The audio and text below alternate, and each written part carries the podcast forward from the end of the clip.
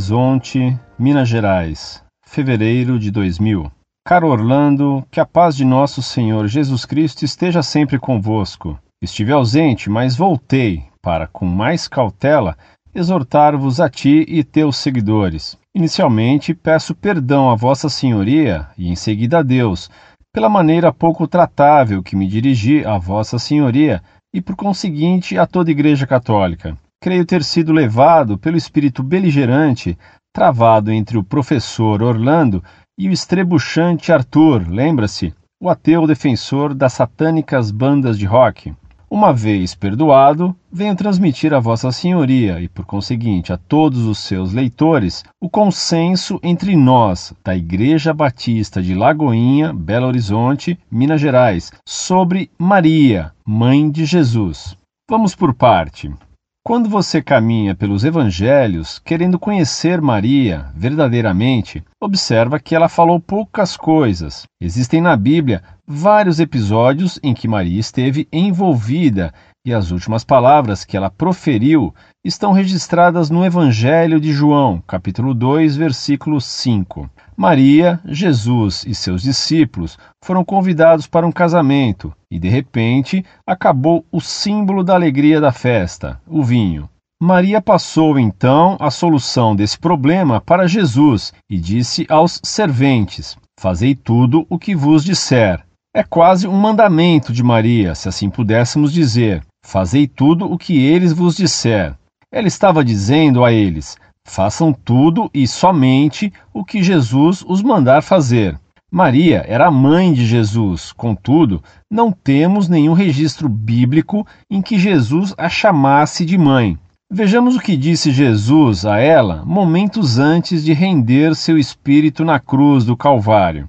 E junto à cruz estavam a mãe de Jesus e a irmã dela, e Maria, mãe de Cleofas, e Maria Madalena. Vendo Jesus, sua mãe, e junto a ela o discípulo amado, disse: Mulher, eis aí teu filho.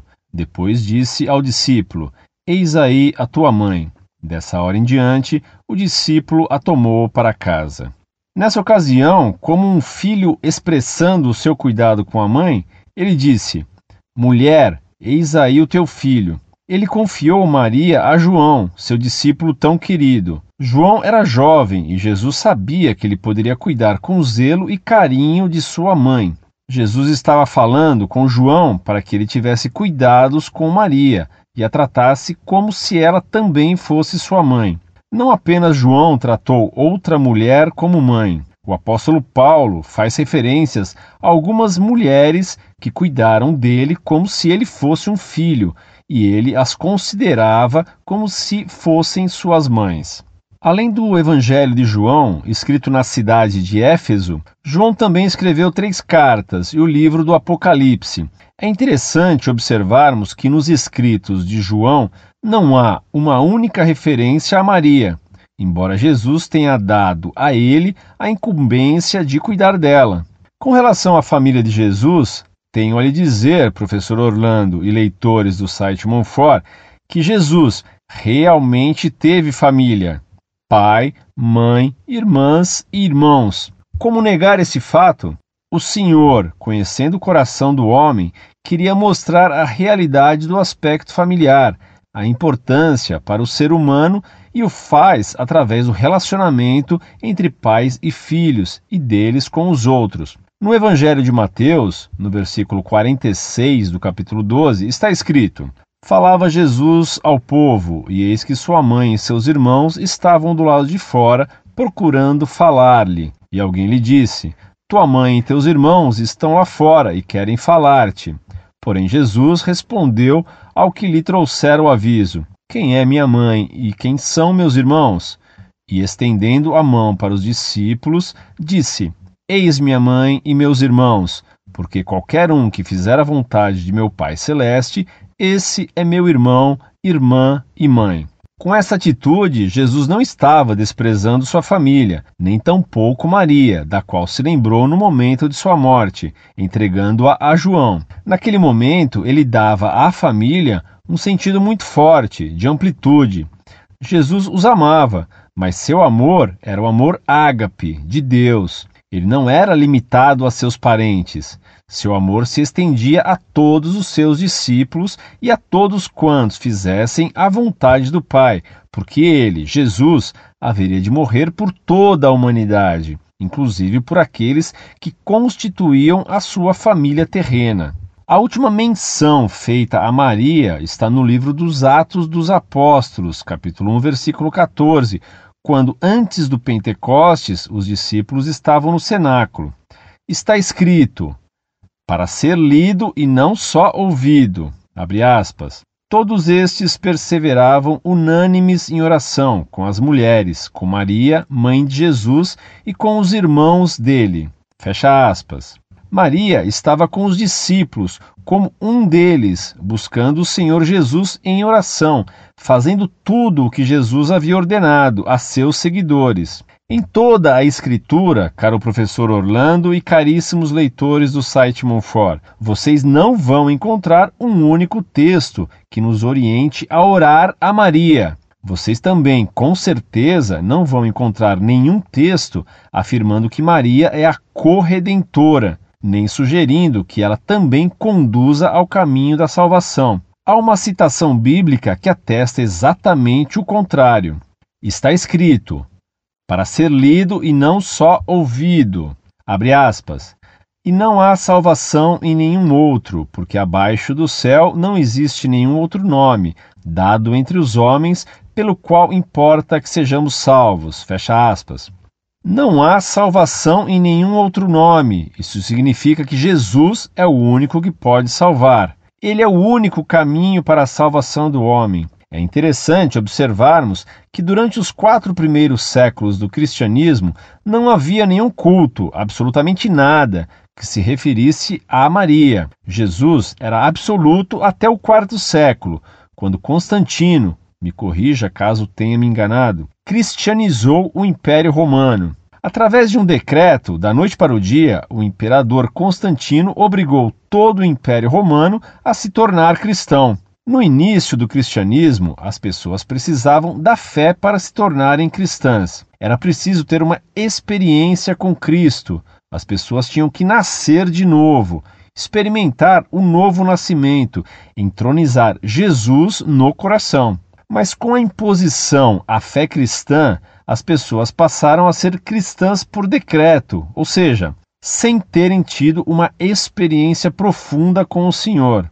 Todos os ídolos, tanto os em figuras de homem como em figuras de mulheres, trazidos de outras religiões, foram cristianizados. Por exemplo, caro professor Orlando e caríssimos leitores do site Monfort, o ídolo romano chamado de São Pedro era a imagem de Júpiter Capitolino, isso é sincretismo religioso, um fato bastante antigo, como com certeza é do conhecimento do caro professor Orlando, e passa a ser dos caríssimos leitores do site Monfort. No sincretismo ocorre a fusão de elementos culturais diferentes e até antagônicos em um só elemento, continuando perceptíveis alguns sinais originários. Outro exemplo bastante conhecido do caro professor Orlando e dos caríssimos leitores do site Monfort é o de Maria.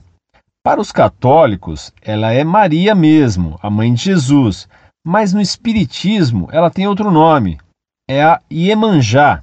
Entretanto, o cristianismo condena a adoração a imagens, a idolatria. A idolatria cega as pessoas. Essa não é uma citação própria de nós, evangélicos da Igreja Batista da Lagoinha. Faço menção para que o caro professor Orlando não esqueça de onde sou e de onde vem o consenso. Veja o que está escrito, para ser lido e não só ouvido. Os ídolos deles são prata e ouro, obra das mãos dos homens. Tem boca, mas não falam, tem olhos, mas não veem, Têm ouvidos, mas não ouvem, têm nariz, mas não cheiram, têm mãos, mas não apalpam, têm pés, mas não andam, nem som algum sai da sua garganta. Semelhantes a eles sejam os que fazem e todos os que neles confiam. Com essa passagem, é fácil deduzir que o idólatra se torna semelhante ao objeto do seu culto, do seu ídolo. Ele tem olhos, mas não consegue ver, tem ouvidos, mas não ouve. Por quê? Há um espírito que envolve toda essa situação. Embora seja cansativo multiplicar as citações, é preciso repeti-las a alguns católicos, pois não se está tratando com bons entendedores, para os quais meia palavra basta. Está se tratando com não leitores, para os quais muitas letras não são suficientes. Qualquer semelhança com outro texto não é mera coincidência. Pois bem, continuando.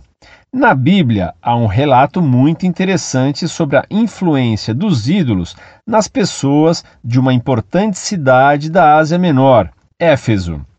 Ali eles cultuavam a deusa Diana, até que Paulo chegou àquela região e começou a falar do Senhor Jesus. Éfeso era uma cidade extremamente idólatra, talvez comparada a uma certa cidade paulista e o culto à deusa Diana era profuso. Quando Paulo começou a pregar sobre Jesus e as pessoas começaram a se entregar a ele, houve como que uma revolução na cidade. O povo se levantou contra Paulo e durante quase duas horas eles gritaram: Grande é a Diana dos Efésios. Na mesma cidade de Éfeso foi realizado no ano de 431 que certamente é do conhecimento do caro professor Orlando e passa a ser dos caríssimos leitores do site Monfort, um concílio em que foi decretada a posição de Maria como mãe de Deus. A partir dessa declaração, Maria, mãe de Deus, é que começou o desvio da valorização de Maria e de sua importância para o cristianismo. Apesar de Maria ter sido colocada nessa posição, ela não é a mãe de Deus, porque Deus sempre existiu. Maria foi um instrumento para que Jesus fosse gerado em seu ventre. Ela era uma virgem dotada de virtudes, pureza, obediência, fé e disposição. Quando o Senhor se manifestou a Maria através de um anjo, dizendo-lhe que seria a mãe do Messias, ela declarou: Veja o que está escrito, para ser lido e não só ouvido. Eis aqui a serva do Senhor, cumpra-se em mim conforme a tua palavra. Ela acatou a ordem de Deus e se ofereceu para que a ordem divina fosse cumprida. Contudo, se Maria tivesse dito: Não, eu não quero, não me disponho a esse propósito, Deus poderia ter cumprido o seu plano através de outra virgem. Assim também acontece na vida cotidiana. Muitas vezes, Deus tem um ministério para alguém que se recusa a aceitá-lo. O Senhor fará de outra maneira, mas realizará seus propósitos conforme a sua vontade, porque sobre ele afirma Jó que nenhum dos teus propósitos pode ser impedido, para ser lido e não só ouvido. Se não fosse Maria, uma outra virgem seria a mãe do Senhor outra se disporia para que Jesus fosse gerado nela. Hoje, caro professor Orlando e caríssimos leitores do site Monfort, dois mil anos depois, com a tecnologia que existe na área da genética, há uma situação muito peculiar e paralela. Algumas mulheres oferecem o seu ventre para que uma criança seja gerada nele, são as chamadas mães de aluguel. Maria não foi uma mãe de aluguel, e sim de anunciação. Ela anunciou ao mundo que o Salvador havia se encarnado. Ela foi um instrumento de Deus para que sua promessa de salvação se cumprisse. Em toda a Bíblia, caro professor Orlando e caríssimos leitores do site Monfort, vocês vão encontrar, experimentem, esta expressão: Maria, mãe de Jesus, e não Maria, mãe de Deus. Ela não foi mãe de Deus, porque Deus não tem princípio nem fim. Deus é eterno. Jesus, sendo Deus, precisou tomar a forma humana.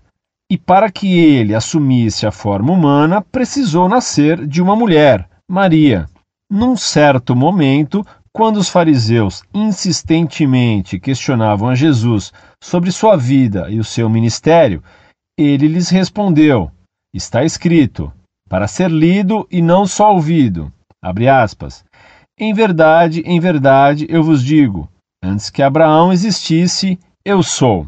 Ou seja, Jesus não passou a existir quando ele foi gerado no ventre de Maria. Pelo contrário, ele já existia antes de todas as coisas.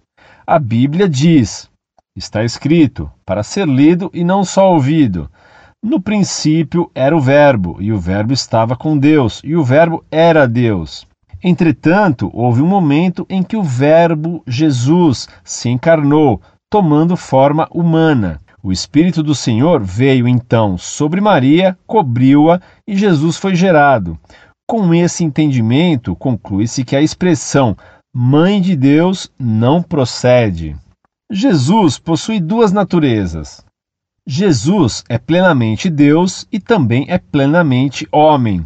Ainda hoje, ele continua assumindo essas duas naturezas. Por isso, a palavra diz, para ser lido e não só ouvido: porque há um só Deus e um só mediador entre Deus e os homens, Cristo Jesus, homem.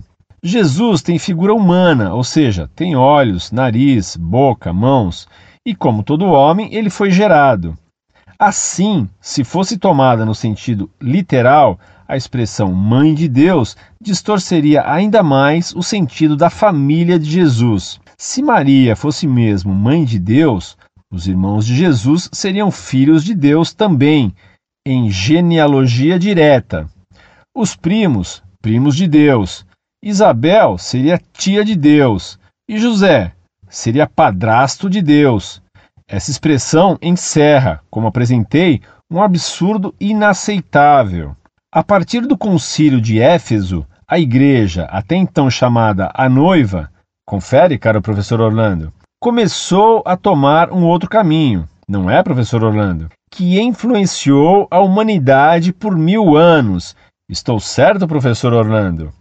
Durante esse período, houve uma deturpação tremenda na igreja, que passou de noiva a meretriz. No livro de Apocalipse, o professor Orlando e seus seguidores do site Monfort vão perceber, se lerem, todo o processo que levou a ser chamada a igreja de a grande meretriz ou Babilônia. A igreja foi tomando um caminho contrário ao da simplicidade, ao caminho da fé. Lendo o livro de Atos, todos que lerem poderão perceber, se movidos pelo Espírito Santo de Deus, que a igreja primitiva não cultuava Maria.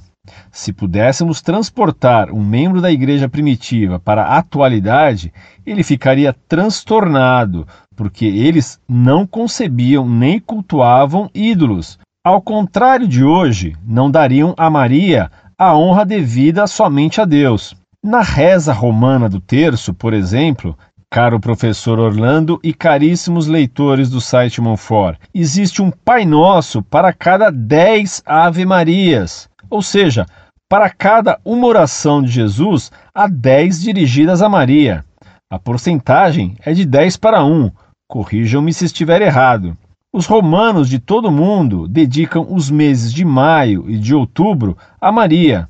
Como a igreja primitiva, nós, os evangélicos, temos a mesma e única regra de fé, a Bíblia, e confiamos no que ela diz. Não temos, nós, os evangélicos, outro modelo a não ser a palavra de Deus e por ela pautamos nossa vida.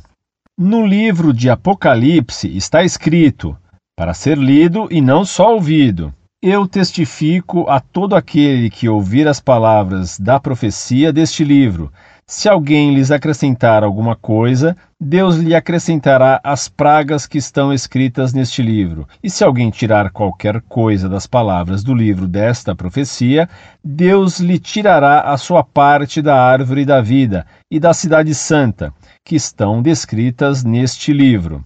Maria era uma irmã muito querida. Ela amava Jesus e o tinha como Salvador.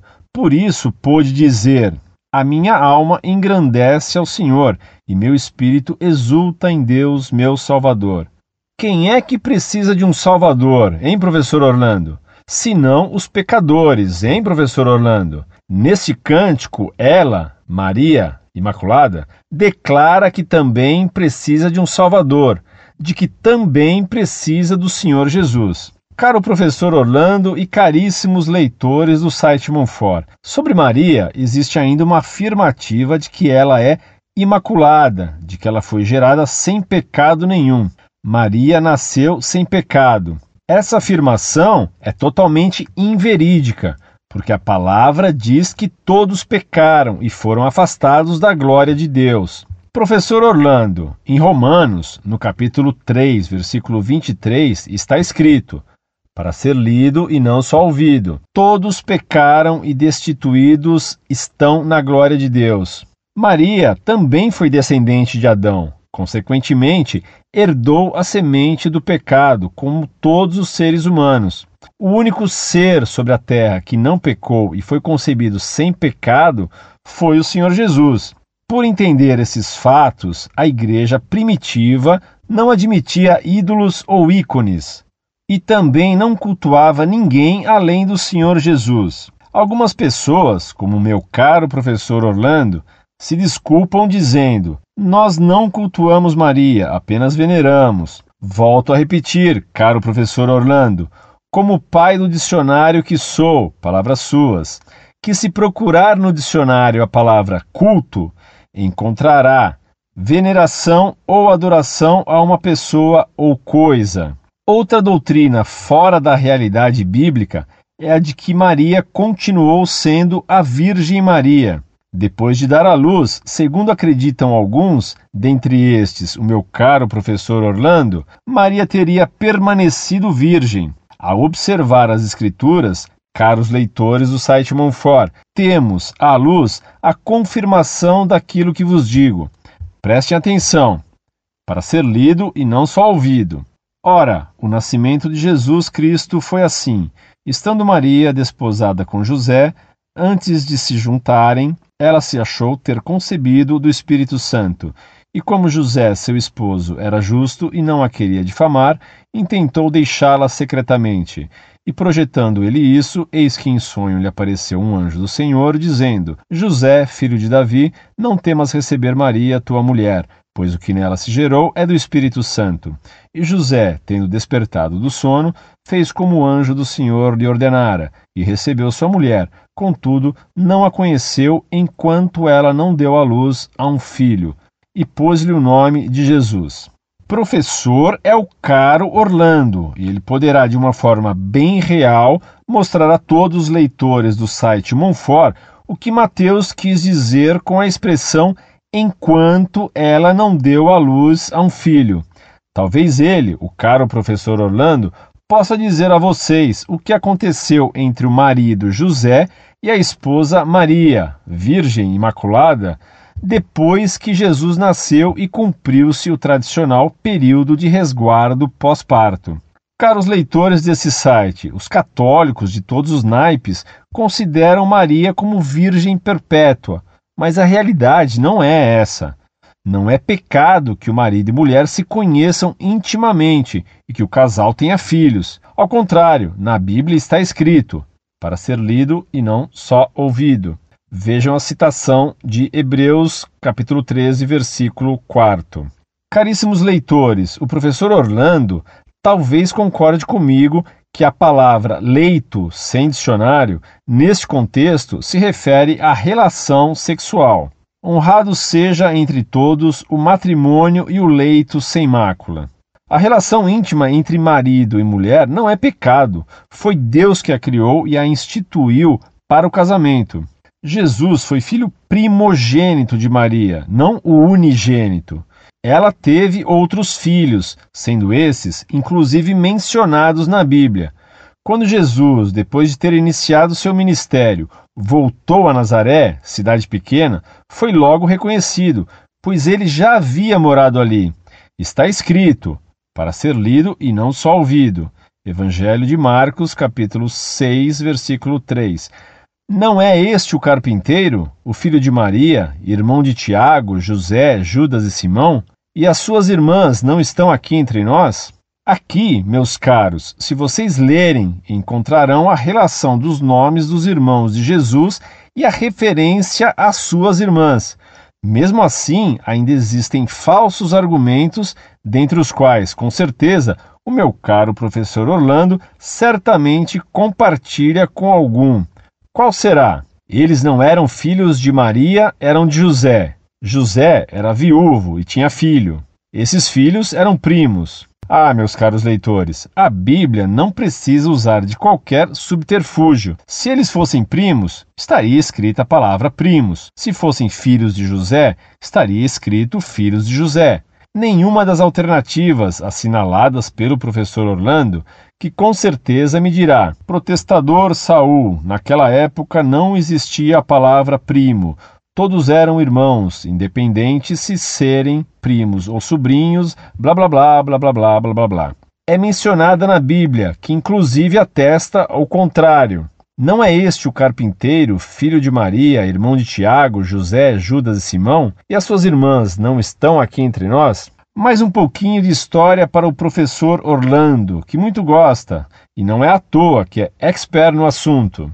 Durante a Idade Média, no período de mil anos de trevas, a Igreja foi se desviando da verdade, tomando um caminho tortuoso, irreal e antibíblico. Toda a simplicidade e verdade da fé cristã foram deturpadas. Se vocês, admiradores do professor Orlando, confrontarem a doutrina católico-romana e aquilo que a Bíblia diz, vão ficar estarrecidos por verem comprovado que deram a Maria o lugar que pertence exclusivamente a Cristo. Usurparam, meus amigos, a posição de Jesus para colocar em Maria, exatamente aquela que havia declarado: Fazei tudo o que ele vos disser. Acredita-se que ela verdadeiramente é uma medianeira de paz entre os pecadores e Deus. Os pecadores recebem perdão por intermédio dela. Há os que dizem, aposto que o ilustre professor Orlando é um deles, Maria é a nossa vida, a nossa intercessora. Por meio delas, obtemos as graças pedidas. Aquele que não recorre a Maria está perdido. Como foi que chegaram a essa crença? Deus era apresentado como um Deus duro e Jesus como um filho irado. Contam uma história que ilustra bem o pensamento que tem sobre Jesus e Maria. Havia duas escadas e um pecador queria subir por uma delas. No alto de uma estava Jesus, irado contra o pecado. Ao olhar para o rosto de Jesus, o pecador não conseguia subir. Ele desistia e descia. No topo da outra escada estava Maria, com rosto e atitude serenos. Ela conduzia o pecador até Jesus. Muitos adesivos são espalhados e afixados nos veículos divulgando a seguinte mensagem: Peça à mãe que o filho atende. Essas palavras encerram um tremendo desvio da escritura, que com certeza o professor Orlando e seus admiradores ainda não conseguiram ver ou fazem de conta que não estão enxergando. Cuidado, queridos leitores, a palavra nos diz que se um cego conduzir outro, ambos cairão no abismo. O ensino bíblico é bem diferente. Nesses adesivos deveria estar escrito: Peça ao Pai em nome do Filho que ele lhe atenderá. Prova cabal de minha afirmação está no Evangelho de João, capítulo 15, versículo 16, onde o próprio Jesus afirma: a fim de que tudo quanto pedirdes ao Pai em meu nome, ele vô-lo conceda. Para todos que têm a Bíblia como regra de fé e vida, é inadmissível aceitar Maria como medianeira, pois os que agem assim negam a verdade de Deus explicitada na primeira carta de Paulo a Timóteo, no capítulo 2, versículo 5. Porquanto há um só Deus e um só mediador entre os homens e Deus, Jesus.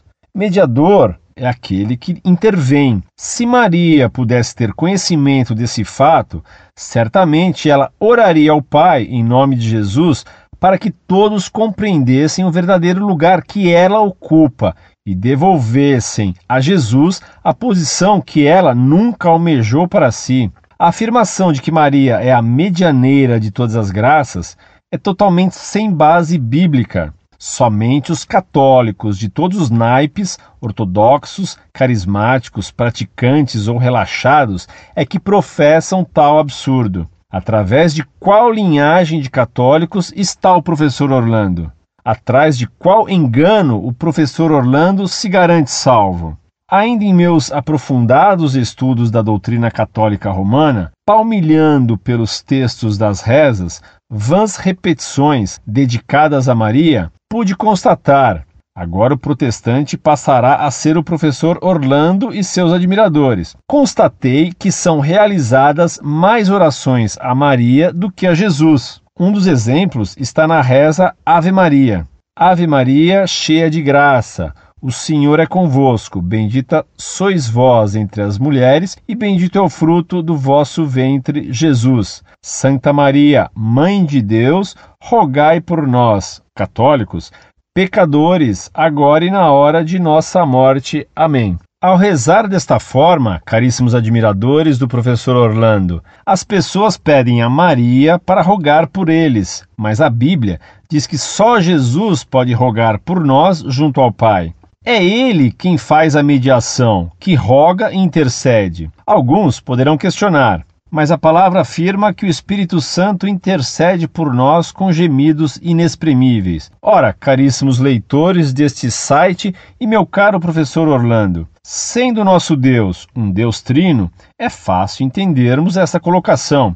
Junto ao Pai, os dois, como um, o Espírito Santo e Jesus, intercedem por nós. Meus amigos e irmãos, a fé cristã é baseada na Escritura vivemos conforme os seus mandamentos. Qualquer ensino, por mais douto que seja, ainda que vindo do Papa, do Bispo, de padres, sejam pops ou não, ainda que venha do professor Orlando ou de um anjo de luz, por mais veemência que qualquer ministrante, seja ele o Bispo Macedo, Mário de Oliveira, Paiva Neto, Márcio Valadão ou até mesmo do Saul, se ele não for alicerçado na palavra de Deus, tendo a Bíblia como fonte de ensino, não poderá ser aceito como conduta de vida. Vigiai. Por essa razão, disse Jesus: Examinais as Escrituras, porque julgais ter nelas a vida eterna, e são elas que dão testemunho de mim. O apóstolo Paulo também nos exorta, não é mesmo, professor Orlando, a estarmos atentos às Escrituras. Mas, ainda que nós mesmos ou um anjo do céu vos pregasse outro evangelho, além do que já vos pregamos, seja anátema. Portanto, caríssimos leitores, não escute outra voz que não a de Deus. No que se refere à oração para Maria, a palavra diz, de forma clara e sem subterfúgios, ainda que alguns queiram desvirtuá-la, que Jesus Cristo é o único mediador entre Deus e o homem. No texto do versículo 16 do capítulo 14 do Evangelho de João, Jesus esclarece quem ele é, e esse versículo fundamenta a nossa fé. Respondeu-lhe Jesus: Eu sou o caminho, a verdade e a vida. Ninguém vai ao Pai senão por mim. Jesus, caríssimos leitores do site Monfort e o caro professor Orlando, há de convir para o seu próprio bem é o único meio para nos levar a Deus. Ele é a verdade absoluta e irrevogável. Ele é um com o Pai. Mesmo assim, alguns soberbos insistem em fazer suas petições a Maria, esquecendo-se, nunca é demais repetir, que ela nunca pretendeu ser alvo de culto. Muitos, dentre eles, com certeza o professor Orlando, não é mesmo, professor? Afirmam que suas preces só foram respondidas quando as dirigiram a Maria. Podem até mesmo ter tido suas orações respondidas, mas não será pela boca de Deus, porque Maria, não a mãe de Jesus, mas essa, entronizada por usurpação, é a rainha do inferno, senhora absoluta dos demônios. Vocês podem até se assustar com tais afirmações, mas os que cultuam a ídolos tornam-se semelhantes ao objeto do seu culto cegos, surdos. Lembre-se, se o povo soubesse mesmo o que é certo, jamais teria dito: crucifica-o, crucifica-o, incitando a que matassem seu Salvador, o próprio Filho de Deus. Pensem nisso. A doutrina católico-romana, defendida com unhas, dentes e coração por pessoas como o professor Orlando, não é mesmo, professor? Apresenta Maria como a porta do céu, pois, de acordo com o seu pensamento, ninguém pode entrar no reino de Deus sem passar por ela.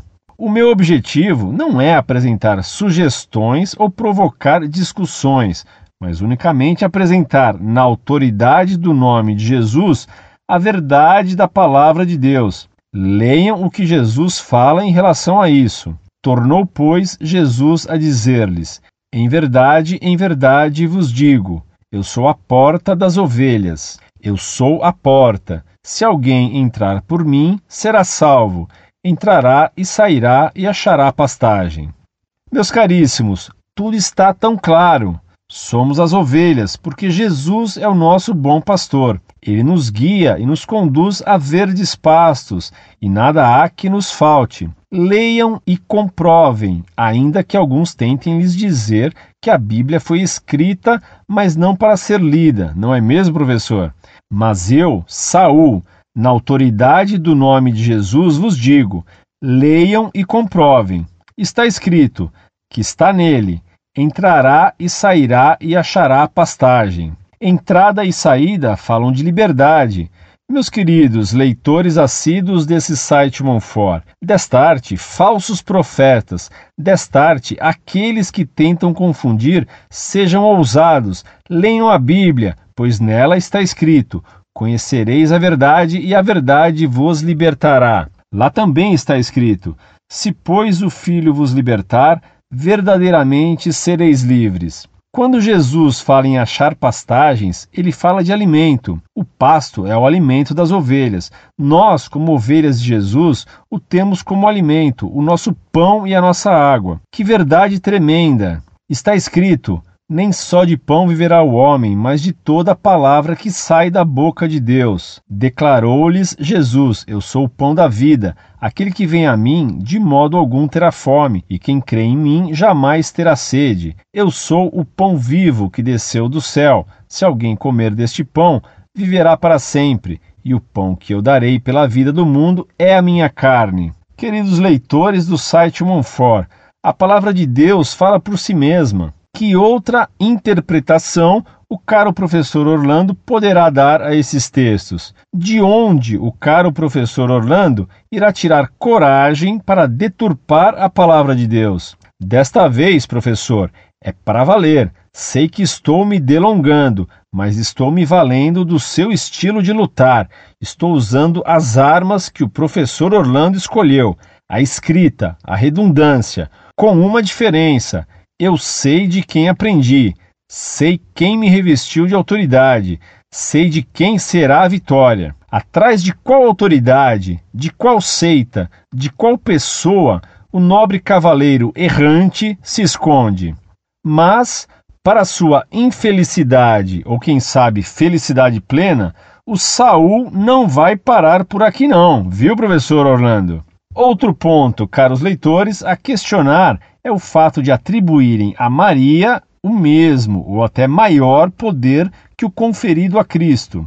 Ao proclamarem: Peça à mãe que o filho responde ou atende. Nas entrelinhas, a doutrina católica romana afirma: todo o poder lhe foi dado no céu e na terra, portanto, às ordens de Maria todos obedecem. Deus colocou toda a igreja sobre o domínio de Maria. Nunca houve isso. Ao contrário, veja o que está escrito no Evangelho de Mateus, capítulo 28, versículo 18. E aproximando-se Jesus, falou-lhes, dizendo: Foi-me dada toda a autoridade no céu e na terra. Atentem-se, caros leitores do site Monfort, de que foi exatamente a questão da autoridade que o diabo enganou Eva, distorcendo a verdade de Deus.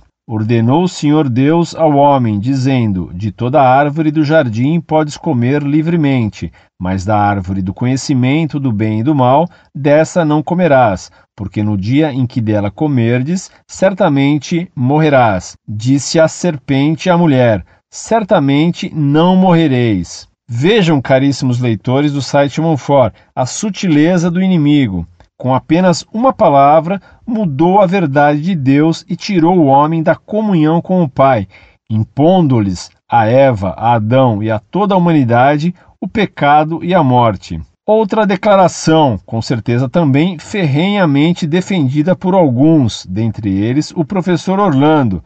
Estou certo, professor? de que Maria é a pacificadora, rainha da paz, em lugar de Jesus Cristo, que é verdadeiramente a nossa paz, colocando Maria como a fonte da paz e novamente opondo-se à palavra de Deus. Outro engano de Satanás.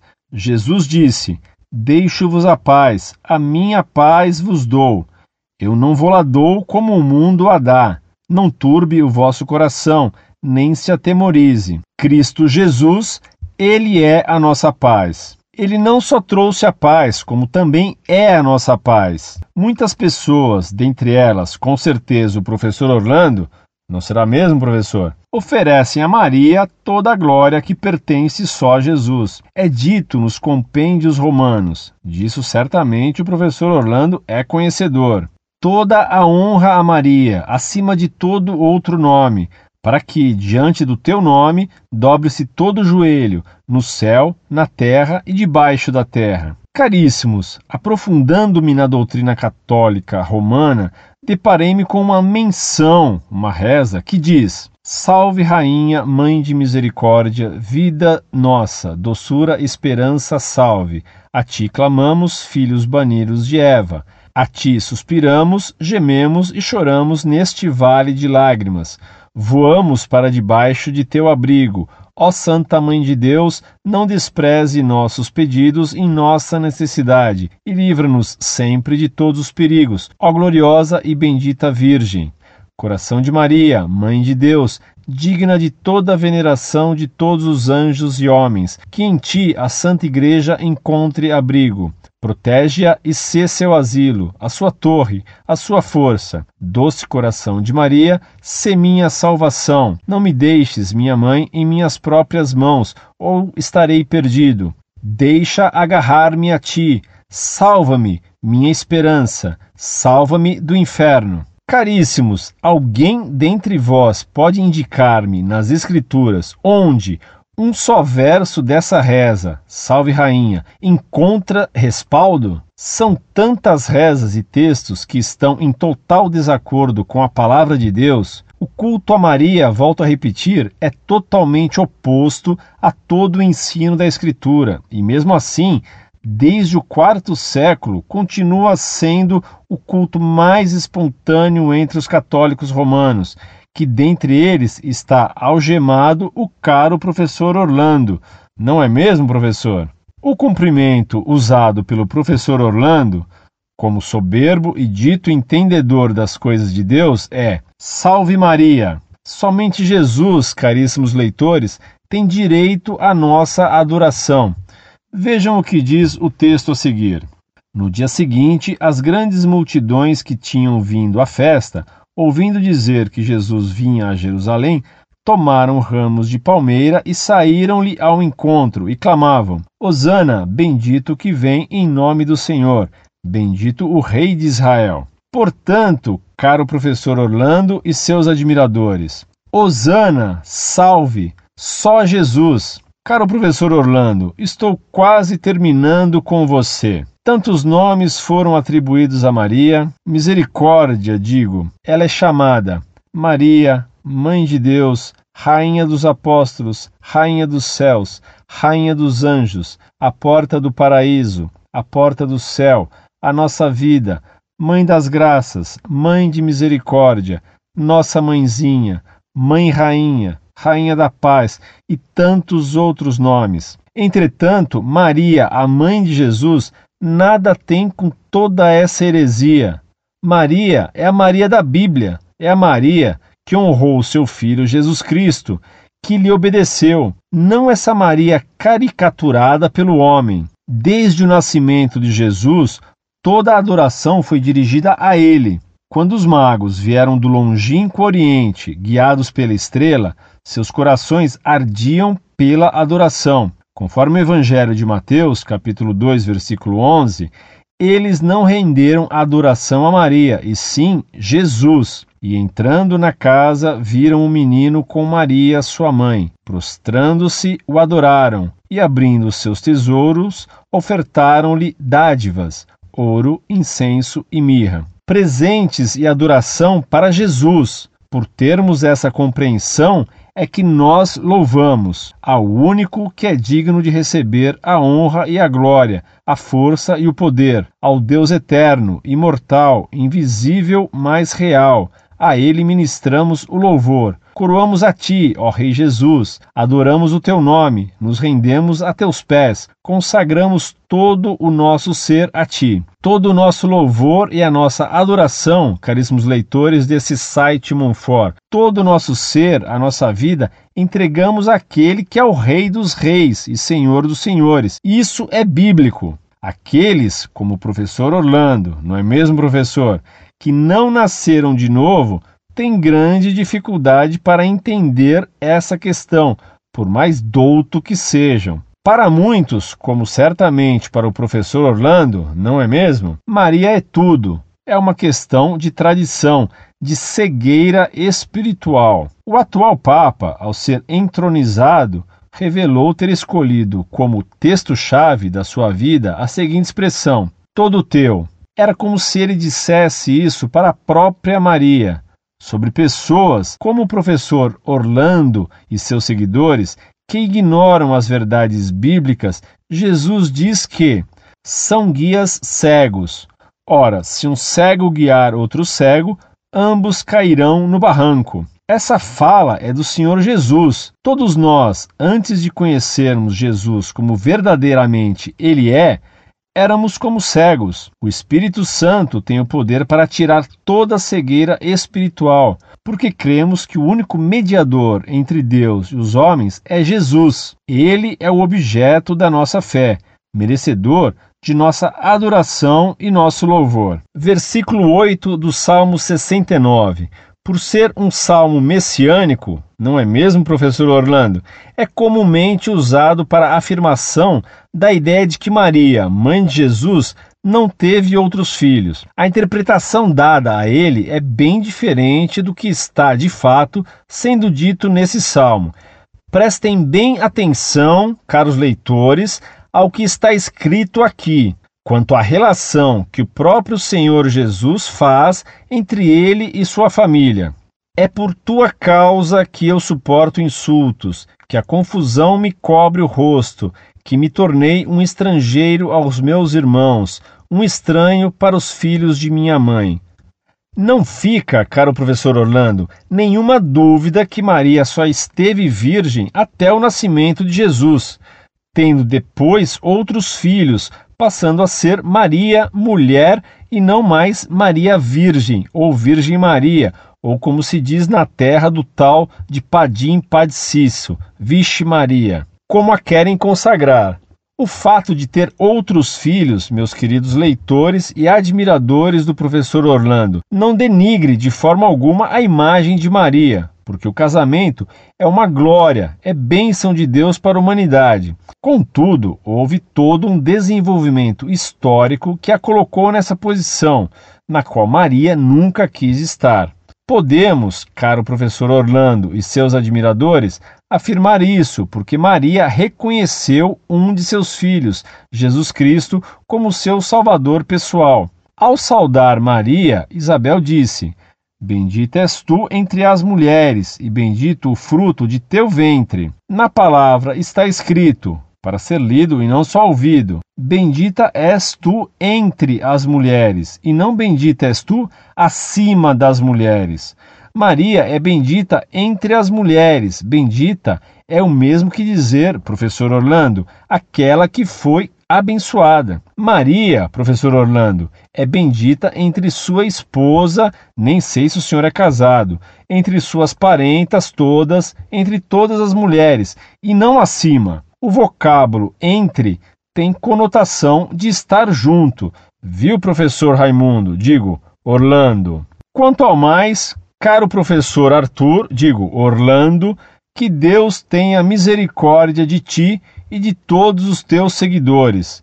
Um forte abraço de quem ora todos os dias pela tua vida. Saul.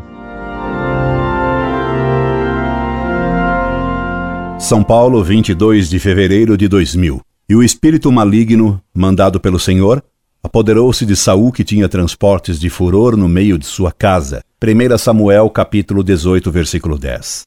Saul, Saul, por que me persegues? Atos capítulo 9, versículo 4. Untuoso e furioso Senhor Saul, salve Maria, cheia de graça, o Senhor é contigo. Lucas capítulo 1, versículo 28. Bendita és tu entre as mulheres e bendito é o fruto do teu ventre. Lucas capítulo 1, versículo 42. Recebi sua mensagem lagoinhenta no qual o Senhor mistura tratamentos cordiais de caros e caríssimos com ofensas pessoais e ódio muito mal disfarçado à Virgem Maria, Mãe de Deus e à Igreja Católica. O Senhor me desafia a ler sua carta se tivesse eu coragem. Para ler sua missiva, não é preciso coragem, é preciso muita paciência, quer para conter a indignação que ela provoca, quer para conter o fastio pela vulgaridade de seu estilo. Além disso, a única coisa que sua leitura causa é espanto, por verificar quanta presunção pode caber num recipiente tão grande de ignorância. O senhor bateu um recorde que deveria ir para o Guinness. O senhor começa sua carta com um espírito aparentemente humilde, pois pede perdão a mim e a Deus, dizendo: Inicialmente peço-lhe perdão a Vossa Senhoria, e em seguida a Deus, pela maneira pouco tratável que me dirigia a Vossa Senhoria e, por conseguinte, a toda a Igreja Católica. Se fosse só a mim que o senhor houvesse tratado sem respeito, já estaria perdoado. Aliás, nem me lembrava mais do que o senhor me dissera, nem de como me ofendera. Não tenho memória para ofensas e elogios. Só me ficou na lembrança um vago Saul que queria bancar Davi. Portanto, quanto à minha pessoa, já está perdoado de antemão. Só que logo no segundo parágrafo, o senhor, ainda antes de receber o meu perdão que estou lhe mandando só agora, já se diz perdoado. Precipitado Saul. Espere pelo menos meu perdão chegar até Lagoinha para se dizer perdoado. Devagar com o meu perdão, e muito mais com o de Deus, que não lhe posso garantir. Aliás, para ser perdoado, é preciso ter o propósito firme de não reincidir na mesma falta. E nesse sentido, sua carta é decepcionante. Ao ler seu primeiro parágrafo, julguei-o de fato arrependido e sincero. Todavia, à medida que fui lendo sua longa e ultrajante missiva, cheia de ódio e blasfêmia, fui vendo que o humilde perdão inicial era só para iludir e dar o bote venenoso com a sua cauda. Em cauda veneno, se diz do escorpião. De sua carta se pode dizer o mesmo. No início, brandura, na cauda, o veneno cheio de ódio. E se fosse ódio por mim, chamando-me de cego, guia de cegos, surdo, mudo, escritor de blá blá blá, professor Raimundo, algemado, professor Arthur, insinuando que sou ignorante, isso não teria nenhuma importância. Dou tanto valor a seus insultos quanto a seus aplausos. Aliás, melhor, prefiro muito receber seu ódio do que sua estima e seus elogios, porque ser odiado por quem odeia a Virgem Maria me honra muitíssimo. Dizia que seus insultos à minha pessoa não têm importância porque um, porque eu mesmo não tenho importância alguma, se comparado com a Virgem Maria Santíssima, Mãe de Deus. 2. Porque o Senhor, pobre escorpiãozinho de Lagoinha, tem menos importância ainda. Escorpião Saul, repito-lhe, se seu ódio se limitasse à minha pessoa, não teria importância. Mas o Senhor se atreve a voltar seu ódio e furor contra a Virgem Mãe de Deus e lançar contra ela todo o seu vômito venenoso, pretendendo com isso agradar a Cristo Deus, filho dela. Como pode agradar a Cristo quem insulta sua Mãe Santíssima? Escorpião. Repare que no início desta carta coloquei minha saudação de praxe à Virgem Maria trocando a palavra ave, dita pelo anjo Gabriel a Maria, por salve, porque ave quer dizer exatamente salve. Salve Maria significa que Deus te salve, Maria. De que adianta ler se não se entende o que se lê? O senhor lê a Bíblia como o eunuco da rainha de Candace. Lê mas não entende o que lê. A letra mata, 2 Coríntios, capítulo 3, versículo 6, Saul. E a letra o matou. Sim, senhor, Maria foi também ela salva por Cristo, redentor de todos os seres humanos. O que não quer dizer que Maria teve pecado original, mas que, tendo em vista os futuros méritos de Cristo, ela foi preservada por Deus do pecado original.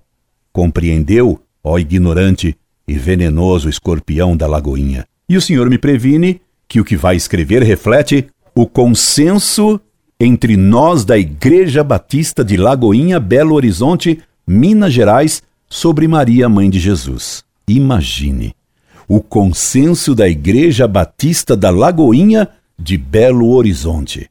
Mas o que é a Lagoinha? E o que é o Saúl da Lagoinha? E que importância tem o consenso de pobres sectários hereges batistas da Lagoinha? Minha mera opinião nada vale e a sua também não. E o que vale então o consenso dos batistas da Lagoinha? Ponha-se no seu lugar, pretensioso Saul. Não queira profetizar como seu pretensioso homônimo. Quem o senhor pensa que é? O senhor, por acaso, recebeu de Cristo as chaves do céu? O senhor não é São Pedro, o senhor não é o Papa, o senhor é só um escorpião furiosamente cheio de ódio a Nossa Senhora. Como se atreve a me escrever? O meu objetivo não é de apresentar sugestões ou provocar discussões, mas unicamente apresentar, na autoridade do nome de Jesus, a verdade da palavra de Deus. E quem lhe deu a autoridade para falar em nome de Cristo? Dezesseis vezes o Senhor repetiu em sua carta que a Bíblia também deve ser lida e não só ouvida, o que me demonstra que o Senhor leu e gemeu com o meu trabalho. Leia a Bíblia. E o número de vezes que o Senhor gemeu aludindo ao meu trabalho sobre a leitura da Bíblia demonstra que atingi meu objetivo. Provei que a Bíblia não deve ser posta em mãos de ignorantes troca-letras. Saúl da Lagoinha leu e não entendeu, não refutou. O senhor lê, mas não entende. Que adianta ler o que não se entende? Se nem um trabalho simples e didático, como o meu, o senhor alcança compreender, que dirá a Sagrada Escritura, ó presunçoso Saul. Eu não disse que a Bíblia não deve ser lida. O que eu demonstrei é que a Bíblia não pode ser lida por qualquer Saul da Lagoinha. Ela era lida, sim, no Antigo Testamento, pelos profetas, pelos rabinos, que a explicavam ao povo, e não por qualquer Saul que pretendesse profetizar entre os profetas. Por isso diz a Escritura: como um espinheiro que nascesse na mão de um bêbado, assim é a parábola na boca do insensato. Provérbios, capítulo 26, versículo 9. A ciência dos insensatos se reduz a palavras mal digeridas. Eclesiástico 21, 22. A glória de Deus está em cobrir a palavra, e a glória dos reis é investigar o discurso. Provérbios, capítulo 25, versículo 2. E quer o Senhor uma prova de que o Senhor lê, mas não entende? Continua no próximo episódio.